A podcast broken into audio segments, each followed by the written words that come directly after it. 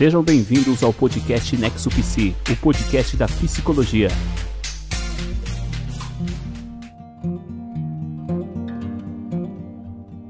Olá, seja bem-vindo ao Nexo Psi, um podcast em que o tema central é a psicologia. O podcast Nexo Psi é uma iniciativa dos estagiários das fases finais do curso de psicologia da FURB e tem orientação e supervisão técnica da professora doutora Catarina Guever. Professora Catarina também é psicóloga com registro profissional número 0766 no Conselho Regional de Psicologia de Santa Catarina. Essa iniciativa está vinculada à formação profissional em psicologia e surgiu como uma solução para darmos continuidade à nossa formação neste período em que o isolamento social é a melhor forma de frearmos o contágio do Covid-19. Seguindo com o nosso circuito de entrevistas que a gente comentou no último episódio, né, que é essa nossa segunda temporada, falaremos hoje sobre a importância da formação continuada para o exercício da psicologia. Para conversar com os nossos convidados de hoje, eu conto com os meus colegas e aí, Paulo, tudo bem? Oi, tudo certo? Prazer aqui estar tá hoje aqui para fazer esse episódio. Hoje eu estou do outro lado, né? Não sou apresentador, é a primeira vez que eu estou participando dessa forma. Então é um prazer mesmo estar aqui também para interagir na conversa e vamos ter então um ótimo, um ótimo episódio hoje. Espero que eu consiga fazer uma apresentação à sua altura. Com certeza vai. e aí, Jardel, tudo pronto para nossa conversa de hoje? Oi, tudo certo sim. E é uma honra ter dois convidados hoje aqui conosco e sejam bem-vindos. Hi, tá por aí? Quer dar um oi pro pessoal? Oi, tô sim. Oi, Dora. É, é um prazer novamente estar mais uma quinta-feira aqui hoje com vocês e hoje com dois convidados, né?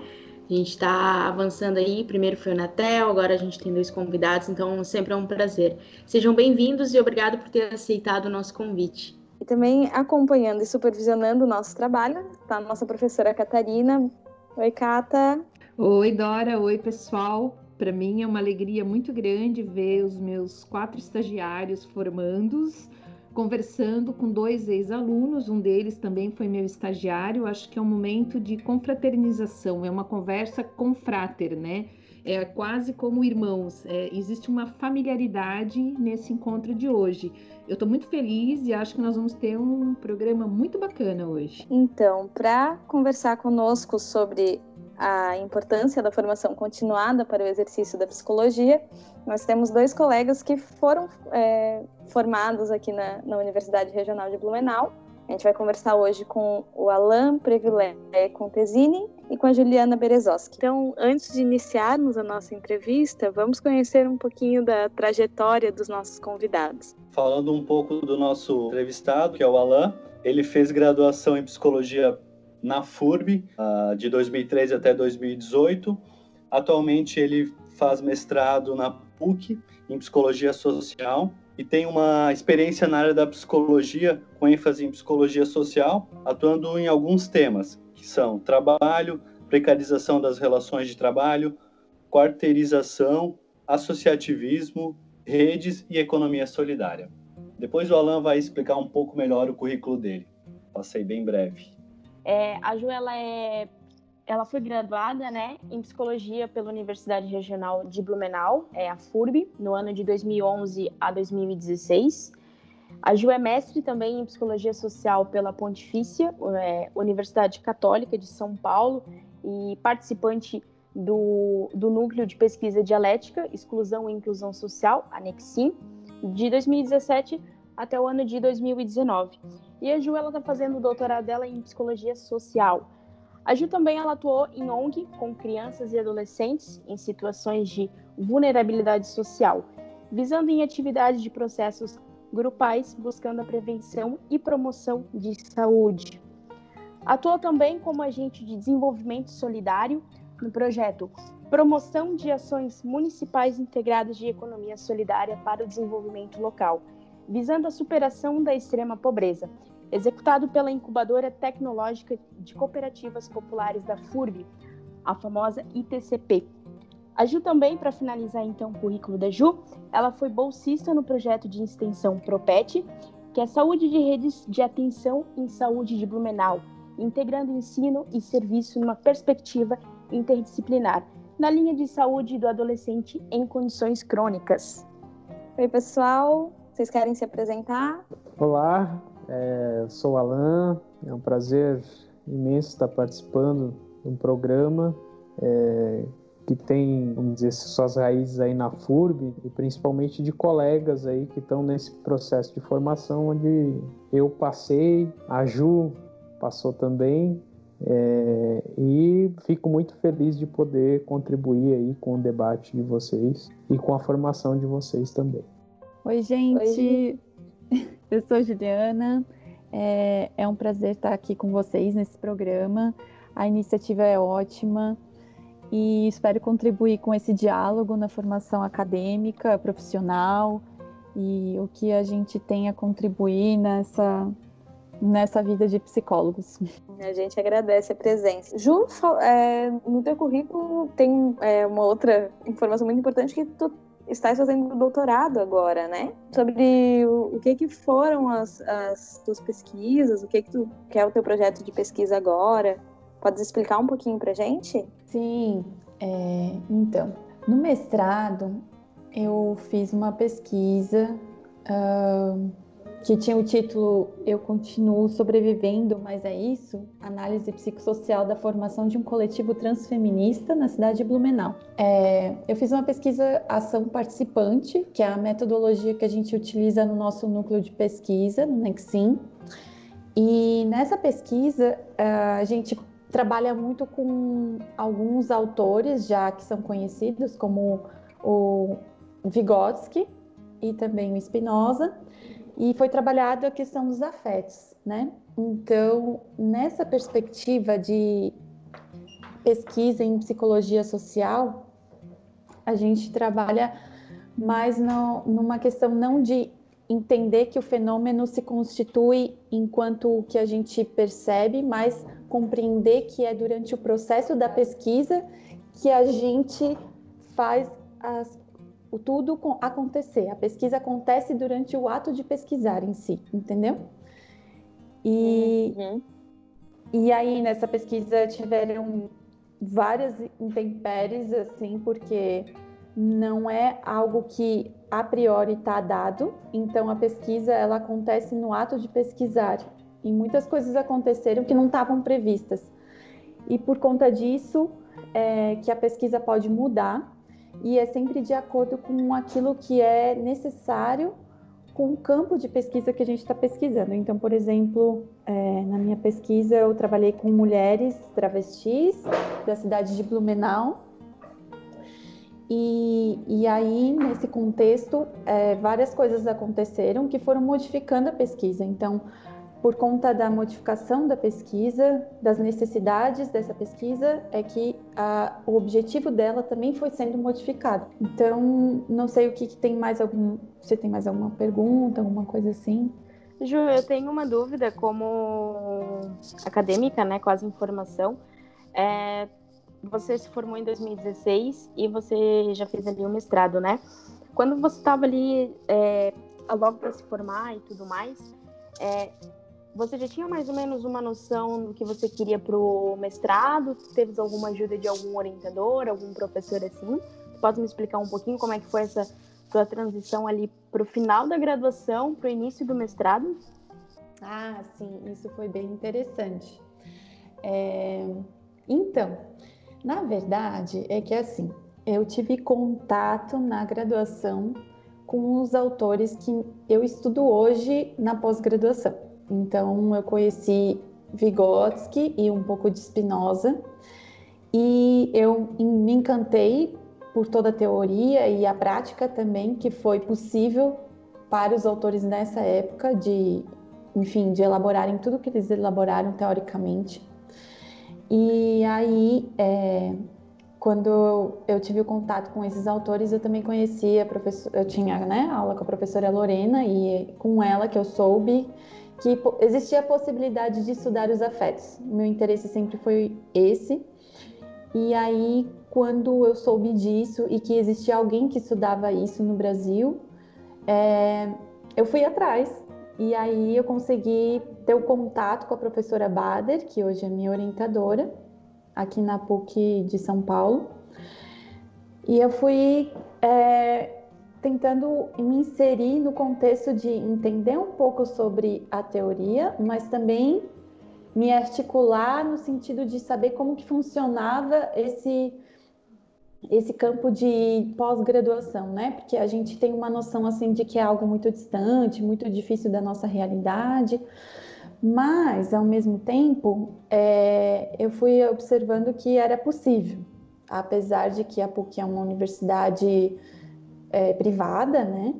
Mas é, eu fui tendo contato com a professora Lorena e também consegui o contato com a professora Bader, então teve uma articulação de, de uma geração de pessoas que passaram pela PUC, né? Assim como a professora Catarina também passou.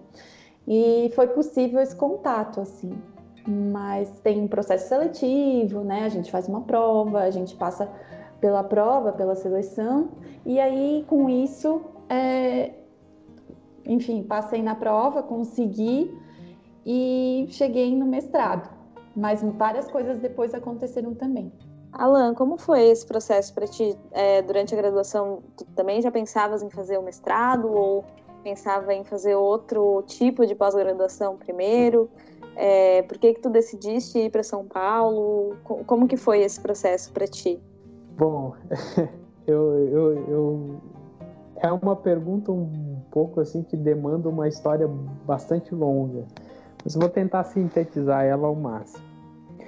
É, na verdade, eu já vim. É, eu fui, é, durante a minha vida toda, um trabalhador operário na fábrica. Eu trabalhei 16 anos na fábrica e, inicialmente, a minha graduação foi. É, eu tentei fazer história. Em história, é, eu tive contato com alguns autores, vamos dizer assim, é, e que para mim, enquanto trabalhador, fazia muito sentido.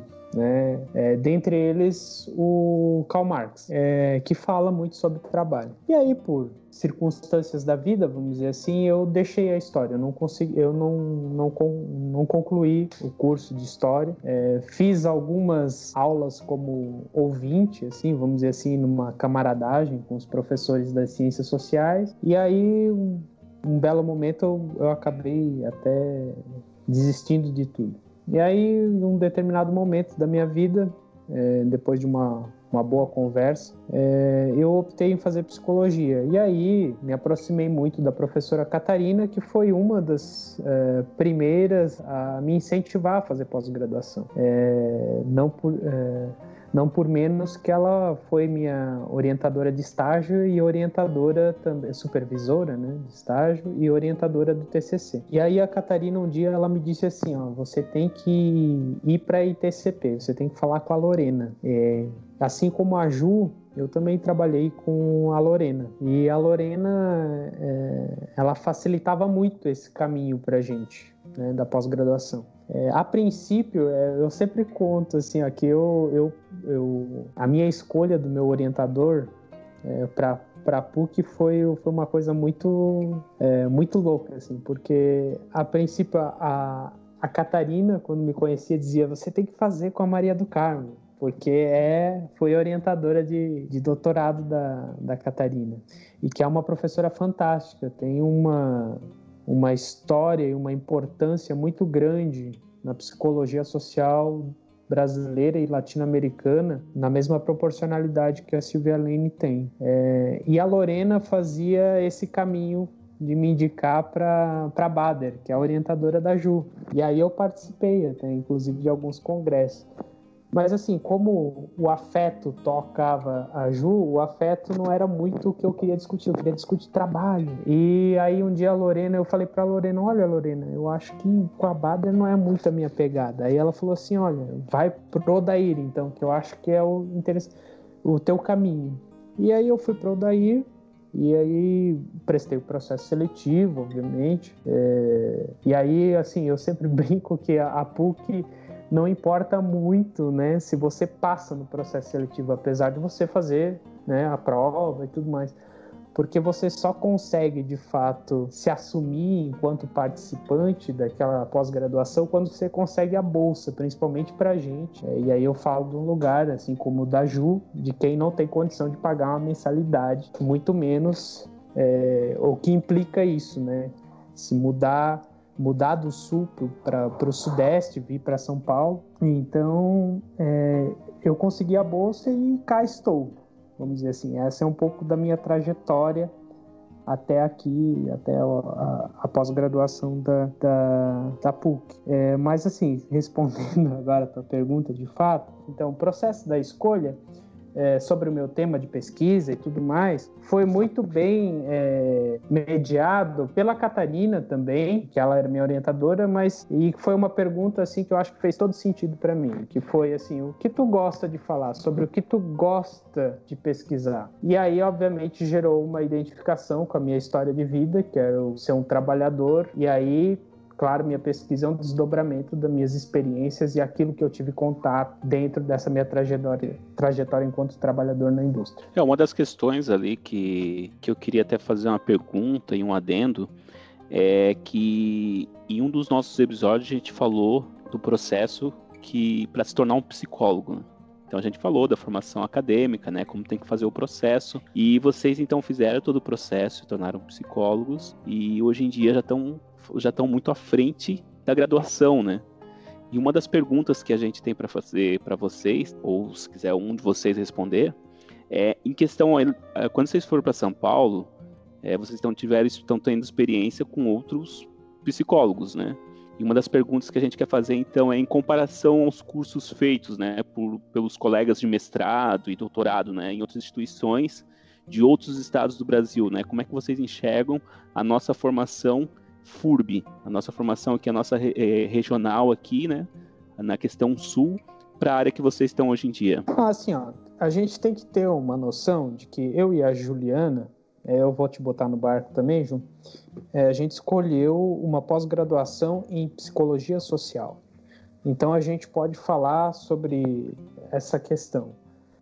Gente, eu, sinceramente, enquanto mestrando, né, a Ju pode ter mais riqueza no que ela falar, eu não senti dificuldade alguma, né? Porque de fato, assim, a gente teve uma ótima formação em psicologia social. Só que também eu não posso negar o mestrado é um programa que se concentra nessa área da psicologia, que é a psicologia social. Então, ele tem dois anos aí dedicados a entender a psicologia social. E é óbvio que a, a, a graduação é uma formação que se pretende ser generalista, então ela tem que dar conta de muito mais coisas. Claro que eu tenho mais acessos a conteúdos no mestrado que eu não tinha acessos a esses conteúdos na graduação. Mas a questão, vamos dizer assim, de textos introdutórios, textos até um pouquinho que vão além desse passo que é introdutório, não tive dificuldades. Agora, claro que a exigência é um pouco maior, então a gente é,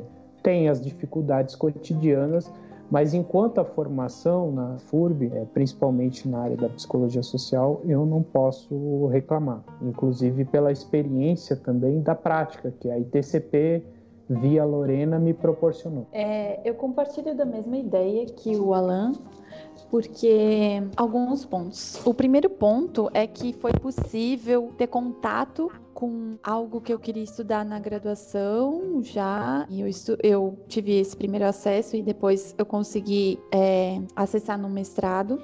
E também porque os professores da, da FURB eles possibilitam a gente a pensar e a ver outras coisas para além daquilo que nos é dado na graduação e também porque eu consegui através da ITCP, né, com a professora Lorena também e também no estágio com orientação da Catarina, é, ver vários aspectos da psicologia e compreender que o meu processo estava dentro da psicologia social.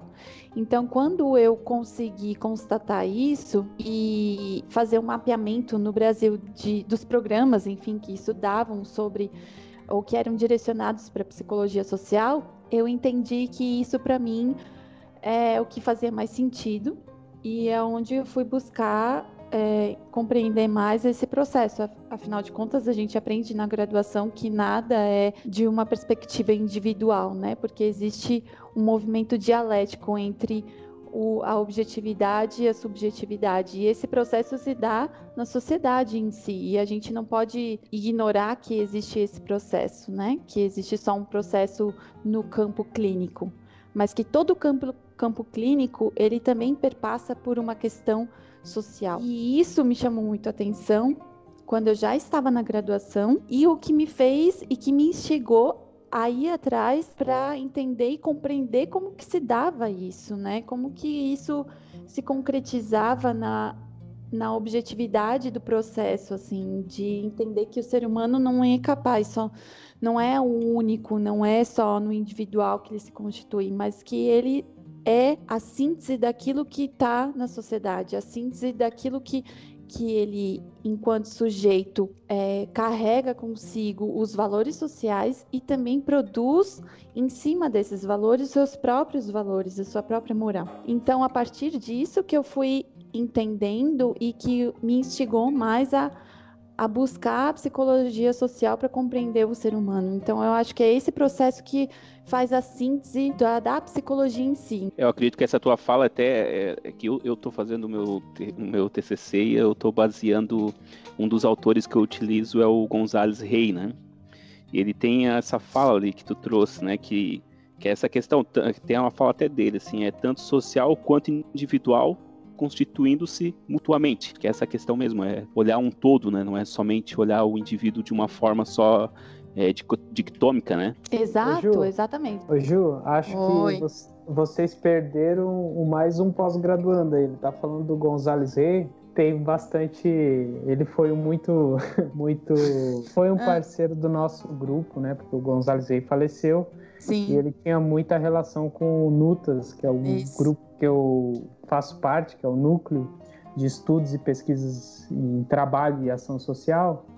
É, então a gente tem uma rede de colaboração muito grande com o Gonzales Rey, agora o núcleo dele lá na UNB em Brasília e o nosso núcleo. Só uma brincadeira aí para. Bom, a minha pergunta na verdade ela é tanto para Ju quanto para o Alan. Ah, se vocês é, se vocês podem comentar um pouquinho é, do desafio que vocês tiveram durante o mestrado ou o doutorado, né? Que vocês é, fizeram ou estão fazendo também. Vocês podem comentar um pouquinho pra gente como foi esse desafio ou como foi a experiência passar por isso? Mas no mestrado foi uma situação super inusitada. Primeiro por quê? Porque eu moro em São Paulo eu frequento as aulas em São Paulo, na, na PUC, mas o meu campo de pesquisa era em Blumenau.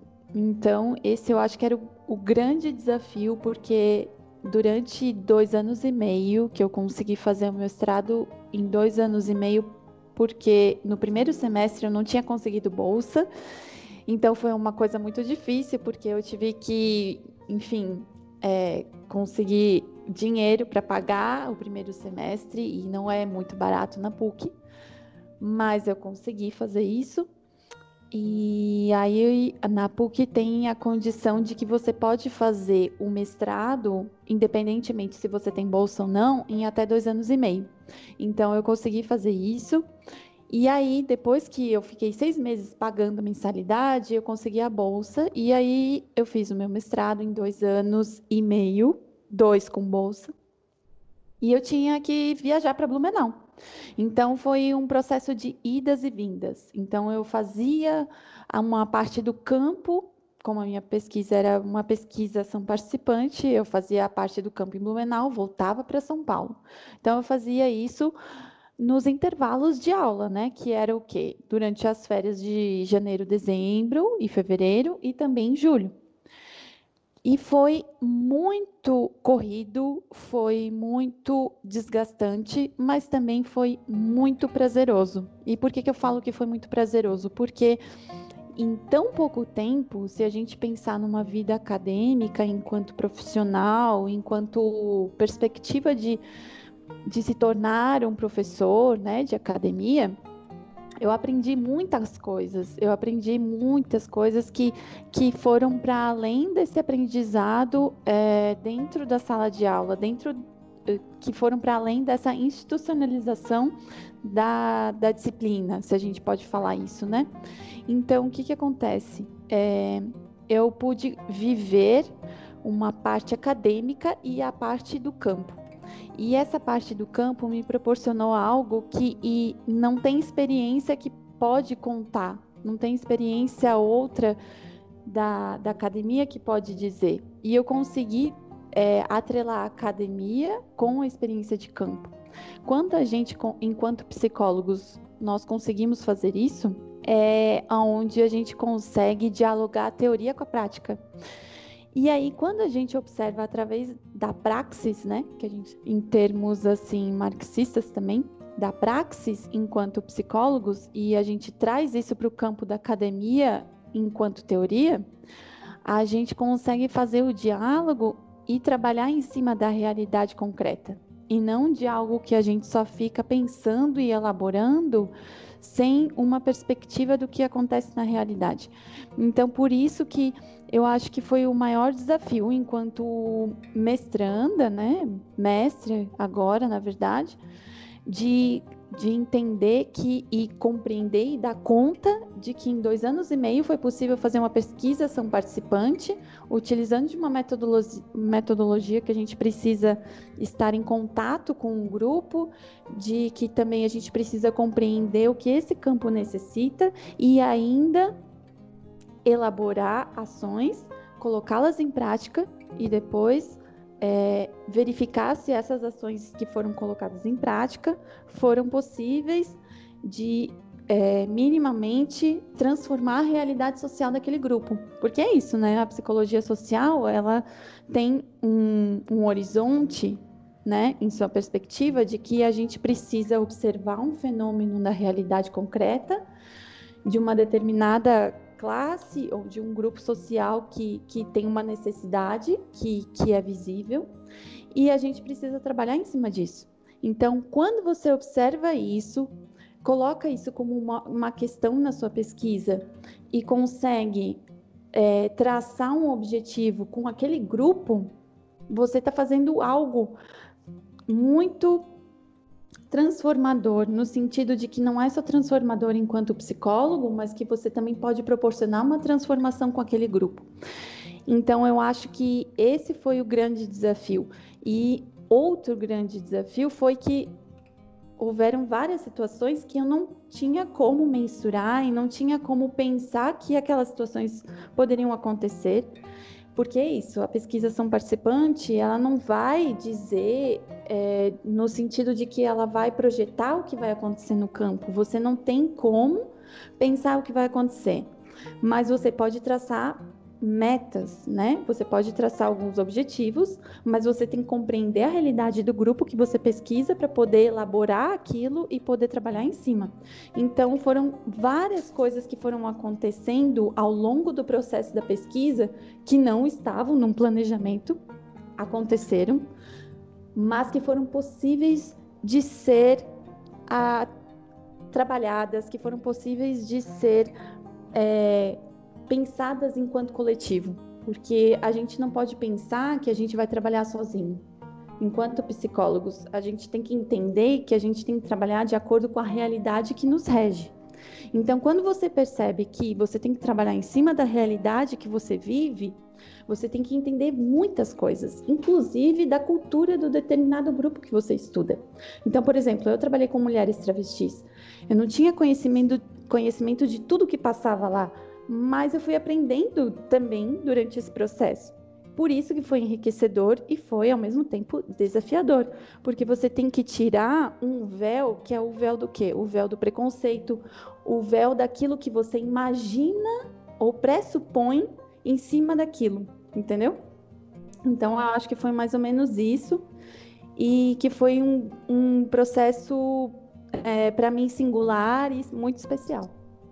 Ju, é, eu acho que esses desafios né, que nós encontramos no meio do caminho é o que faz valer a pena todo ali o todo o trajeto, tanto da graduação quanto do mestrado, né? Acho, acredito que agora você sendo mestre, né, em psicologia social, acho que tu olha para trás e é, acho que todo esse caminho ali que tu fez de Blumenau e São Paulo, apesar que deve ter sido cansativo por um lado, acho que hoje tu olha para trás e tu sente orgulho, né, de todo de todo o caminho que tu passou. Eu acho que esses desafios eles acabam vindo para é o que torna o caminho mais leve, né, mais gostoso, digamos assim. Nós, né, do, do podcast também estamos enfrentando alguns desafios, né? É, como a Ju comentou, que durante a pesquisa alguns desafios se impõem. É, a nossa formação teve uhum. essa questão de, de a gente não poder seguir com um atendimento que a gente imaginava que seria feito, né? E a gente tem trazido isso muito no, no, nos episódios, porque realmente foi a solução que a gente encontrou para continuar a nossa formação, para ter um, uma troca e tudo mais. Mas realmente uhum. as coisas precisam começar a acontecer para os desafios acontecerem para a gente também poder superar eles, né? Aproveitando o que a Dora falou, eu queria engatar uma pergunta já. Uh, ah, para completar esse ciclo aí da graduação, é mais sobre os estágios finais, né? Hoje nós vivemos uma época de pandemia e o podcast surgiu como uma parte de, do processo final de graduação. Até temos a mesma orientadora em comum. E eu queria saber como foi assim os estágios finais de vocês e como os dois já logo foram para o mestrado e agora Ju até continuando com o doutorado. Uh, nas práticas finais de estágio, vocês já pensavam em seguir essa carreira de estudar mais ainda e mestrado, doutorado ou não tinham isso em mente ainda? Não, então, assim, como eh, eu sempre tive um desejo, vamos dizer assim, de, de ser professor, é, quando eu optei pelo estágio, é, foi uma escolha um pouco de experimentar algumas experiências. Experimentar experiências fica esquisito, mas vamos, vamos colocar nesse campo. É, a gente, é, quando eu e a Ju a gente fez, agora mudou o currículo, eu não sei como é que tá para vocês, mas a gente tinha as ênfases, né, que era psicologia em saúde, a psicologia em gestão ou as duas ao mesmo tempo, gestão e saúde, seis meses para cada um, um semestre para cada uma. É, então eu optei por saúde, que não era muito uma prática que eu é, tinha intenção de realizar, mas eu, eu achava importante passar por essa experiência. E aí eu tenho que, é, vamos dizer assim, admitir que a Catarina teve uma, uma, uma influência muito grande nisso. É, primeiro porque é, ela tem uma visão crítica da, da, psicologia e eu achava que é, era muito difícil assim quando as pessoas vinham com, é, vamos dizer assim, é, teorias que davam conta de tudo, assim, para uma prática clínica. E a Catarina sempre foi muito questionadora ao modo dela, né? E isso é admirável. É, eu acho que ela me, me, me impulsionou para isso e eu experimentei a, a, a clínica, então eu fui para o estágio final de psicologia no, no, décimo, no décimo primeiro semestre, que eu fiz no noturno é, fazendo psicologia com ênfase na saúde. E aí eu é, participei ali do, quer dizer, realizei atendimentos no ambulatório, não no ambulatório, no, na policlínica é, do Hospital Universitário da FURB, atendendo demandas do, que eram encaminhados via SUS. E assim, de certa forma, foi uma experiência muito rica, é, porque de fato, onde talvez eu não enxergava uma ação, vamos dizer assim, transformadora naquele momento, eu pude enxergar, que era trabalhar com pessoas que às vezes não tinham condições de acessar esse serviço, né, e que o SUS disponibilizava. É, e aí, na, durante esse processo, é, mas para mim, assim, respondendo a tua pergunta diretamente, para mim, é, nesse momento estava muito claro que eu queria fazer pós-graduação. E aí eu só dei continuidade. Mas eu acho importantíssimo esse processo do estágio final, porque ele te dá a oportunidade de se experimentar psicólogo, de se fazer psicólogo. Então, é, eu já estava com um projeto para seguir mestrado apesar de não saber muito bem o que, com o que eu ia me deparar no mestrado, né? Porque assim, quando a gente pensa em pós-graduação, a gente a gente aprende na graduação que tem um a pós-graduação a especialização, porque tudo que vem da, depois da graduação é pós-graduação, né? Então, a, a, gente tem a especialização e a gente tem a parte acadêmica, né? Que é o estrito sensus, que é onde você pensa assim, bom, não sei onde bem isso vai dar, mas a gente quer mostrar que a gente conhece um pouco e contribuir com a sociedade e mostrar esse conhecimento para outras pessoas também. Não que a especialização não possibilite isso, mas no segmento de acadêmico, de mestrado e doutorado, eu acho que a gente consegue aprofundar um pouquinho mais, não tudo, mas um pouquinho, para a gente repassar esse conhecimento. Então, é, eu, conforme a, a, os anos e os semestres iam acontecendo, eu ia me deparando com com algo que era assim, hum, eu estou entendendo um pouco disso, mas eu preciso compreender um pouco mais. E aí, nesse processo de entender um pouco, mas tentar compreender um pouco mais, eu pensei, não, eu preciso ir para o mestrado, porque eu via que talvez na graduação não teria possibilidade de dar conta, apesar da gente estudar durante cinco anos, né? Muitas coisas. A psicologia é um campo muito amplo. E aí, quando você se depara com algum tipo de tema ou com algum tipo de situação que te gera uma inquietação, você tem essa curiosidade de querer saber mais. E isso é algo que qualquer pessoa que tenta entrar no mestrado tem que ter que é essa curiosidade, esse que, essa coisa assim do tá, mas e se eu pensar isso e aquilo dessa forma, será que vai dar certo? Não sei. E aí tem que ter um professor orientador que vai te orientar e dizer assim, ou você não está pensando nada direito, ou, ou vamos ver no que isso vai dar. E aí eu acho que foi meio que nesse caminho, assim, de juntar várias coisas, no sentido de eu quero tentar entender essa teoria melhor, mas eu quero tentar, tentar entendê-la através desse campo.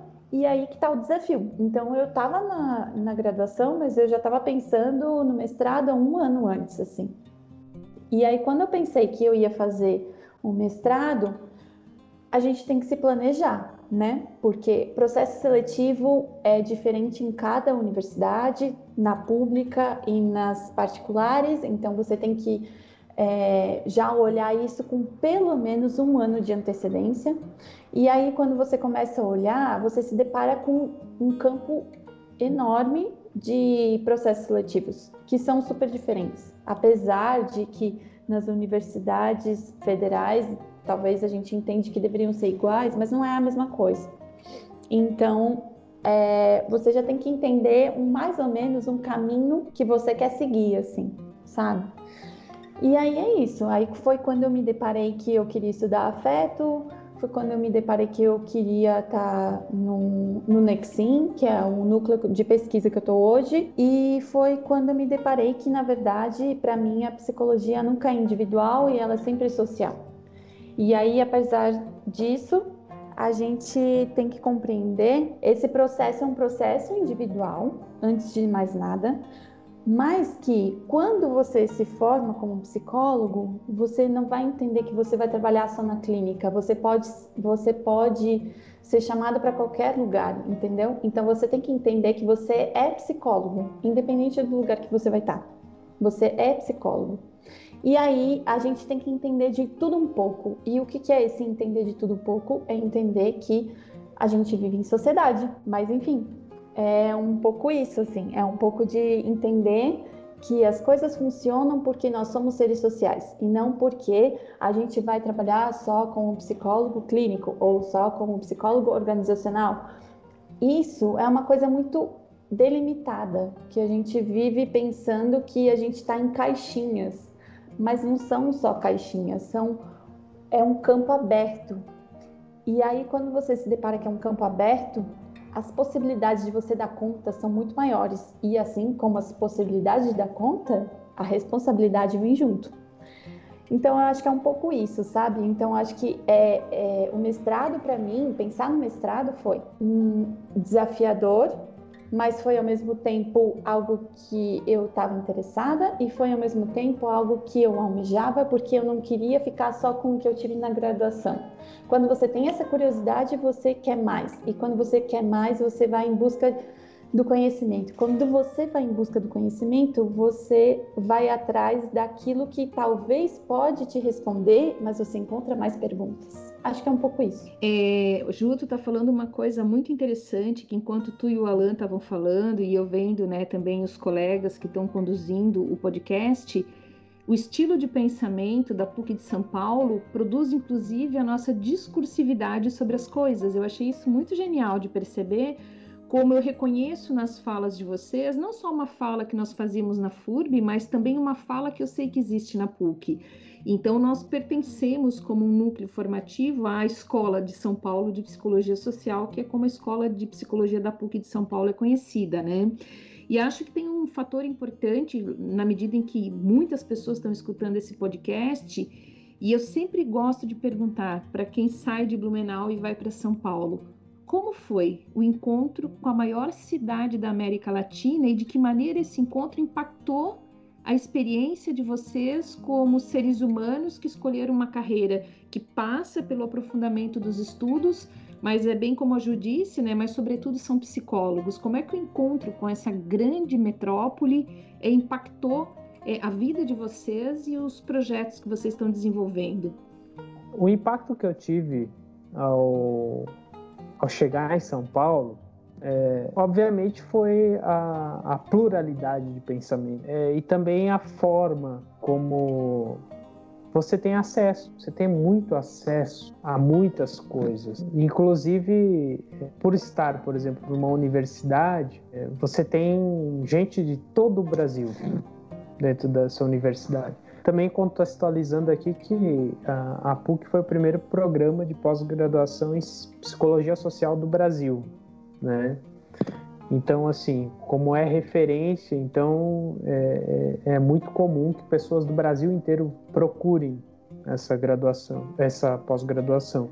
Mas estar em São Paulo enquanto cidade é uma experiência muito única, no sentido de que você tem acesso a todas as culturas do mundo. Eu brinco, São Paulo é, é é, é, o mundo todo numa cidade. Né? Então isso potencia, é, de alguma forma, no meu caso, me deixou muito à vontade, porque saindo de Blumenau, onde você tem é, quase que um padrão de seja como portar-se, como se relacionar, o que é o certo, o que é o errado, é, em São Paulo quebra-se muito isso. E ao se quebrar isso, te permite também é, fazer reflexões no sentido de que, bom, é, será que o que de fato eu estou acostumado a ver, acostumado a fazer é o correto, né? Tentar entender o outro, né? Dentro dessa diversidade toda. Eu acho que isso é o mais rico num processo, vamos dizer assim, de constituição daquilo que eu penso do que eu posso me tornar. Eu acho que São Paulo é maravilhosa nesse sentido. E aí, claro, eu não estou negando tudo aquilo que tem de ruim também em São Paulo. Mas eu acho que São Paulo é uma coisa que eu sempre brinquei assim, é que São Paulo pega, é como se São Paulo fosse um sujeito e pegasse um punhado de areia e esse punhado de areia fosse a realidade. Ele pega esse punhado de areia e joga na sua cara. São Paulo joga a realidade na sua cara. É, aqui, por exemplo, as, as duas primeiras semanas eu confesso que quando eu passei embaixo do minhocão, é, passei aqui na cidade, passei no minhocão, eu vi não um, dois moradores de rua, eu vi centenas e famílias embaixo do minhocão, que é tipo um viaduto, famílias morando na rua. Eu chorava a noite toda. Chorei durante as duas semanas, até entender aquilo, claro que entender de uma forma com indignação, né? O que, que se produz, né, na desigualdade? A gente morando na rua, a gente passando necessidade, enfim. É, mas eu acho que São Paulo forma muito a gente para para entender a realidade, assim, ver as desigualdades, ver o que de fato está se passando e não é, viver uma bolha que acredita o mundo é maravilhoso e que se você só consegue, é, não consegue alguma coisa, é porque você não se esforçou o suficiente. Isso é uma falácia. Eu acho que esse é o maior aprendizado que eu levo daqui. E Ju, para ti, é, o impacto foi dessa ordem do Alain ou foi como quando eu cheguei em São Paulo para o doutorado, eu fiquei encantada com a cidade. Às vezes era mais difícil lembrar que eu tinha que ir para aula do que passear nas ruas de São Paulo e perceber essa vida que o Alain relatou para gente. Como foi para ti o encontro com essa cidade? Eu compartilho bastante do que o Alan falou. Por quê? Porque, é, primeiro, porque eu vim para São Paulo sem ter um lugar. Quando a gente está em Blumenau, a gente pensa assim que é a mesma vivência ou que a gente tem o mesmo sentido de moradia que a gente tem em Blumenau e é muito diferente. Então, é, quando eu cheguei no mestrado em São Paulo, fui morar na casa de um amigo, fiquei um mês lá. É, e aí depois eu achei o lugar que eu tô hoje. Então, o lugar que eu tô hoje é uma república, não é um apartamento, não é um lugar que eu paguei, porque São Paulo é uma cidade que não permite pessoas, qualquer pessoa morar e viver nela. Por isso que a gente encontra muitas pessoas na rua também, porque São Paulo não tem um lugar que você pode dizer que é ser um lugar de aconchego. É muito difícil encontrar isso aqui. Então eu acho que esse foi um traço da, da minha trajetória, né, desde 2017, que é encontrar um lugar. E outra coisa que foi muito grande, foi um desafio, foi esse lance de que as pessoas é, em São Paulo, elas, apesar da gente ter essa crença de que no Sul talvez a gente não tem um senso de comum, um senso de comunidade, mas em São Paulo é muito diferente porque é cada um por si. E aí foi que eu me deparei com, com isso, assim, com, com esse lugar de que, ok, estou aqui é, para tentar uma carreira acadêmica, mas ao mesmo tempo é, a gente tem que pensar o que, que a gente quer, se a gente quer essa carreira acadêmica, então é onde você vai colocar tudo aquilo que você tinha dúvida em questão e é onde você vai reafirmar alguns propósitos seus que você não pode ignorar jamais, assim, enquanto ser humano eu falo, né, enquanto uma pessoa ética, assim, não pela moral, mas pela ética mesmo. E aí quando você se depara com isso, você tem que adotar estratégias de sobrevivência.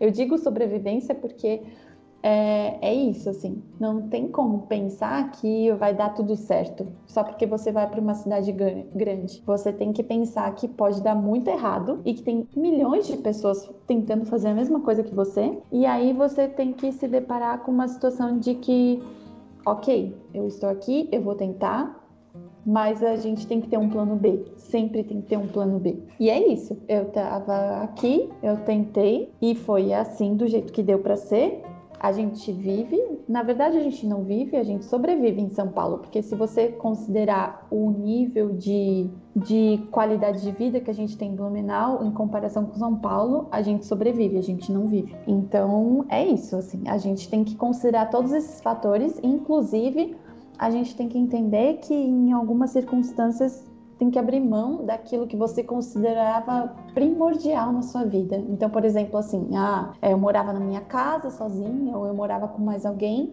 Não, em São Paulo, se você for morar sozinho ou com mais alguém, você vai gastar muito mais do que você ganha.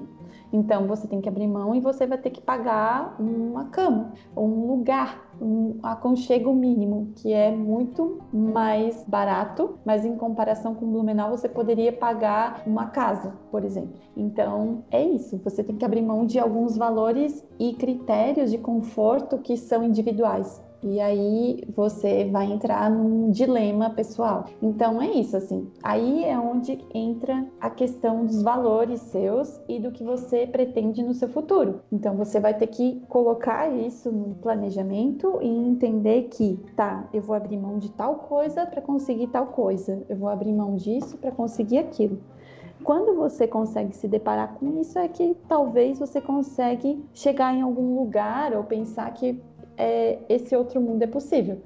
E isso falando de PUC São Paulo, né? Porque se a gente for pensar em outros estados, ou se a gente for pensar em universidades públicas, o contexto pode ser um pouco diferente. Mas se pensar em universidade pública em São Paulo, não vai ser muito diferente disso. Então, é mais ou menos por aí que, que as coisas é, se encaminham. Certo, Ju. É, foi bem rico tudo isso, tudo isso que você acabou de falar. Acho que para quem ainda pensa, né, até ir para São Paulo fazer algum mestrado ou doutorado, todas essas informações que você e o Alan colocou para a gente foi bem, foi bem rico.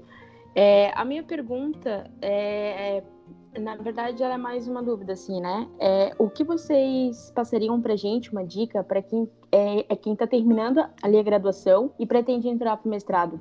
Qual é a dica que vocês dariam pra gente?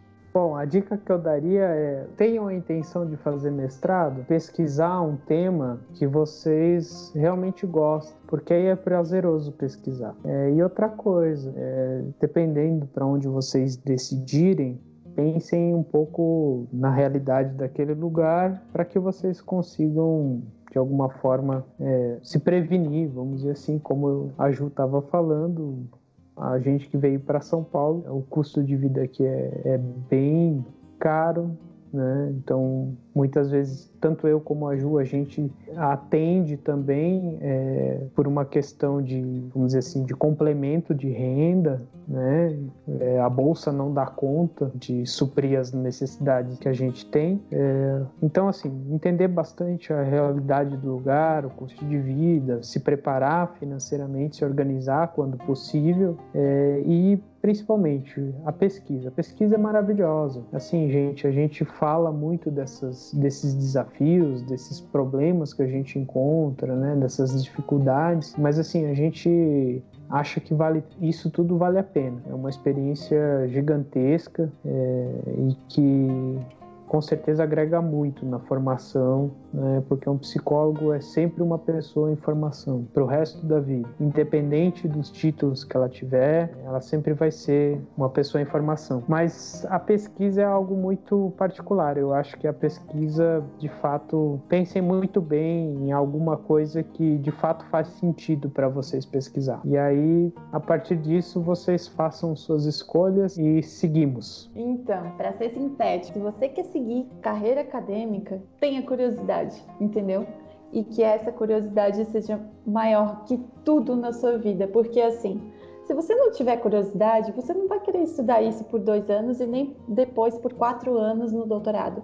Então, eu acho que tem que ter curiosidade. Não só isso, claro, mas tem que ter também é, uma perseverança, insistir. Por mais que, se, que tenham várias é, contradições, que tenham vários dilemas, mas insiste naquilo porque de alguma forma você vai arranjar ou vai achar alguma possibilidade de estudar aquilo.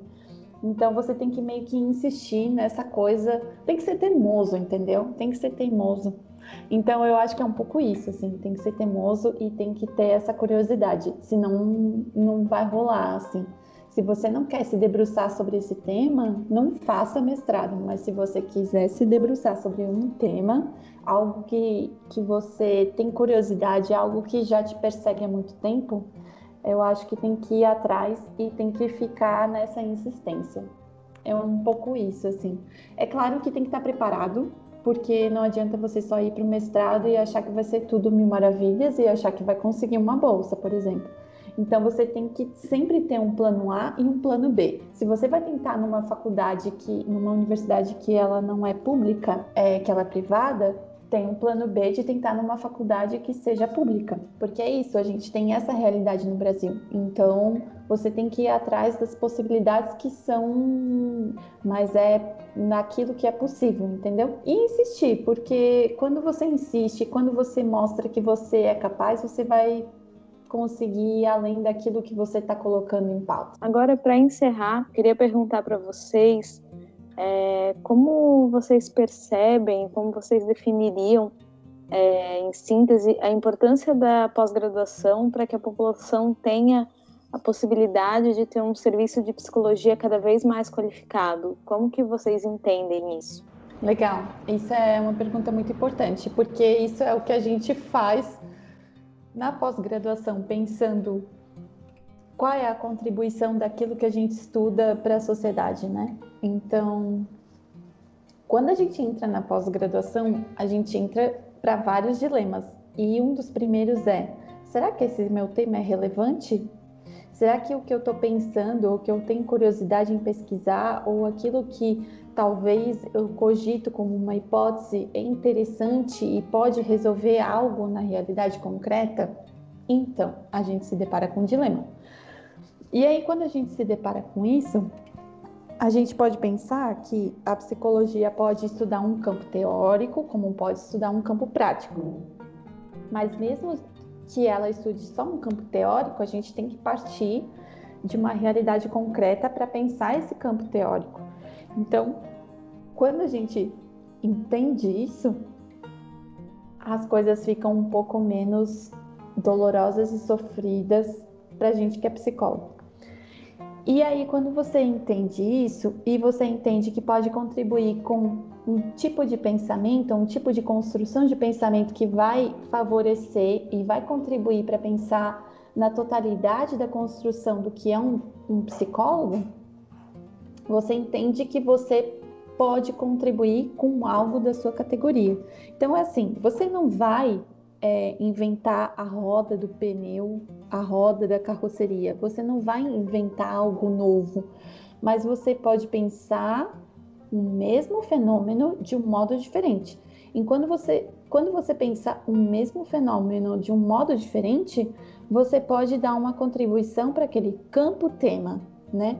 E quando você traz uma contribuição para esse campo tema, é porque você está implicado nisso e por, que isso vai contribuir de alguma forma para o pensamento do que a gente pode construir enquanto categoria de profissão. Então, é, a gente nunca pode pensar que isso é solo, que isso é sozinho, que isso é individual. A gente sempre tem que pensar que quando a gente é psicólogo, a gente está trabalhando para uma categoria, a gente está trabalhando para um determinado contexto social. E quando você entende que você está trabalhando para contribuir para um determinado contexto social, você compreende que a amplitude daquilo que você estuda é muito maior do que aquilo que você pensa que é. E quando você entende isso, é porque as coisas vão sendo diferentes e você pode modificá-las e você pode trazer possibilidades da realidade para a teoria. E quando você consegue fazer esse movimento, é porque tem um movimento dialético e que você faz a diferença, minimamente que seja. Você pode trazer uma palavra, você pode trazer um, conte um conceito, um contexto diferente, mas você vai trazer uma contribuição para esse estudo que a gente tem, né? Que é de longa data, que é de, de muito tempo, mas é, enfim, eu acho que é um pouco isso, assim, é entender qual é o papel e que ele não é só um papel profissional, mas é que é uma questão mais de ética sua, assim, é uma questão que antecede essa questão profissional, uma questão que, que você vai entender que você é capaz de auxiliar ao conhecimento da sua categoria. É só continuando rapidamente, concordo com o que a Ju falou, sendo um pouquinho mais breve, é, eu acho que a função da pós-graduação, no sentido do que isso de fato vai retratar vai, vai beneficiar a população de maneira geral, é que um dos caminhos seria, de fato, a, a, a pesquisa em si, quem está na pós-graduação, é revelar muitas vezes um contexto que sequer é pensado na atuação do próprio profissional da psicologia, particularmente a Juliana, na sua pesquisa de mestrado, fala sobre o movimento trans em Blumenau, que muitas vezes é invisibilizado. Isso aponta um caminho também, que essas pessoas existem, que essas mulheres existem e que de fato merecem é, atenção do serviço. Assim como na, na, na pesquisa que eu estou tentando desenvolver sobre os trabalhadores e as trabalhadoras quarteirizadas, que é um público que como a gente é, encara-se como um desafio a psicologia, né? Como vamos de alguma forma atender a essas demandas. Acho que o desafio da a possibilidade, a pós-graduação nos dá no âmbito da qualificação do profissional é explorar esses contextos e a partir de, dessa exploração criar metodologias de intervenção e práticas e caminho coletivamente aí no, sentido de vamos dizer assim de uma intervenção que seja adequada e apropriada a essas questões. É isso. Bom, e assim encerramos a nossa entrevista de hoje. Gostaria muito de agradecer a presença dos nossos convidados, Alan, Juliana. Foi muito legal ter vocês aqui com a gente. É, Ju, muito, muito obrigada. Se quiserem se despedir do pessoal, fica à vontade. Ai, gente, obrigada a vocês. Foi muito legal. É, foi muito legal falar com vocês e pensar um pouco sobre isso, né? Porque a nossa trajetória de hoje no, na pós-graduação é a trajetória, a minha trajetória alguns anos atrás. Então, eu fico muito feliz de estar aqui e eu achei incrível a iniciativa desse grupo, desse coletivo, porque eu acho que é isso, a gente tem que pensar a psicologia enquanto grupo, enquanto coletivo. É, eu estou muito lisonjeada, eu fiquei muito feliz de vocês terem feito esse convite e acredito que a psicologia se constrói assim, da gente trazendo informações, da gente contribuindo com o outro, porque a gente não pode pensar de um lugar único, mas a gente tem que pensar de um lugar plural. Acho que é isso, apesar de todas as coisas que a gente falou, o que eu falei também, eu acredito que a educação e, e a educação depois da, da graduação é uma educação que é para a vida, não só para a gente levar para outras pessoas também, mas é para a gente e ao mesmo tempo que a gente leva para a gente, a gente leva para o outro. Então acho que isso é o mais importante. Mas foi muito bonito e foi muito incrível esse encontro. Obrigada pela oportunidade de estar aqui. Alan, muito obrigada pela tua presença, é, por tudo que tu compartilhou com a gente nesse episódio. Se tu quiseres se despedir do pessoal também, fica à vontade. É, eu que agradeço a participação. É, Para mim foi um prazer imenso participar é, desse podcast. Confesso que é a primeira vez que faço isso. Fiquei muito lisonjeado pelo convite.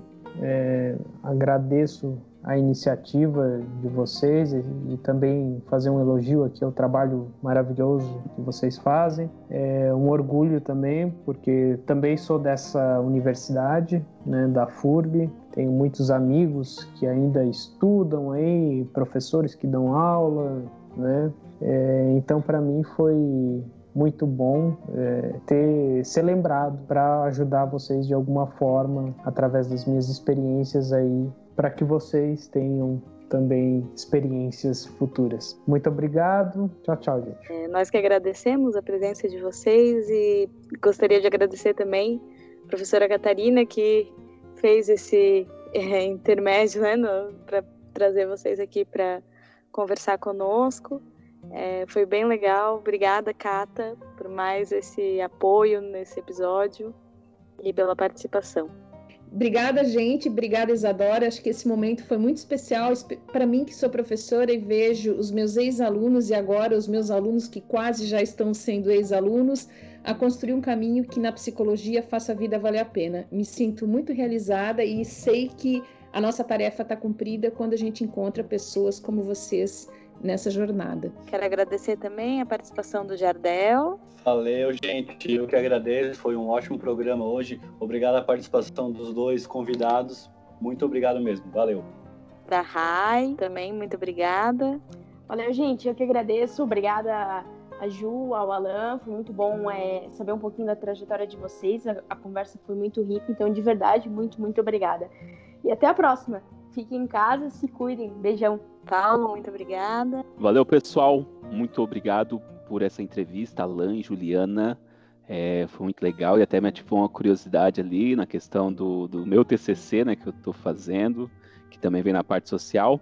É, até a próxima, pessoal. Valeu. Então, assim, nos despedimos de mais um episódio do nosso podcast Psi.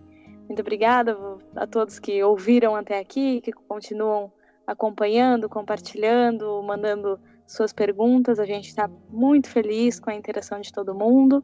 Para quem quiser mandar dúvidas, sugestões, Lembrando do nosso Instagram, arroba podcastnexupsi, e o nosso e-mail, podcastnexupsi.gmail.com. É, logo mais a gente vem com novos episódios e conteúdos bem legais para vocês. Espero que todos fiquem bem, consigam se manter em casa o máximo possível para a gente continuar freando o contágio do Covid-19. Acho que o esforço de todo mundo é importante nessa hora. Muito obrigada e até a próxima.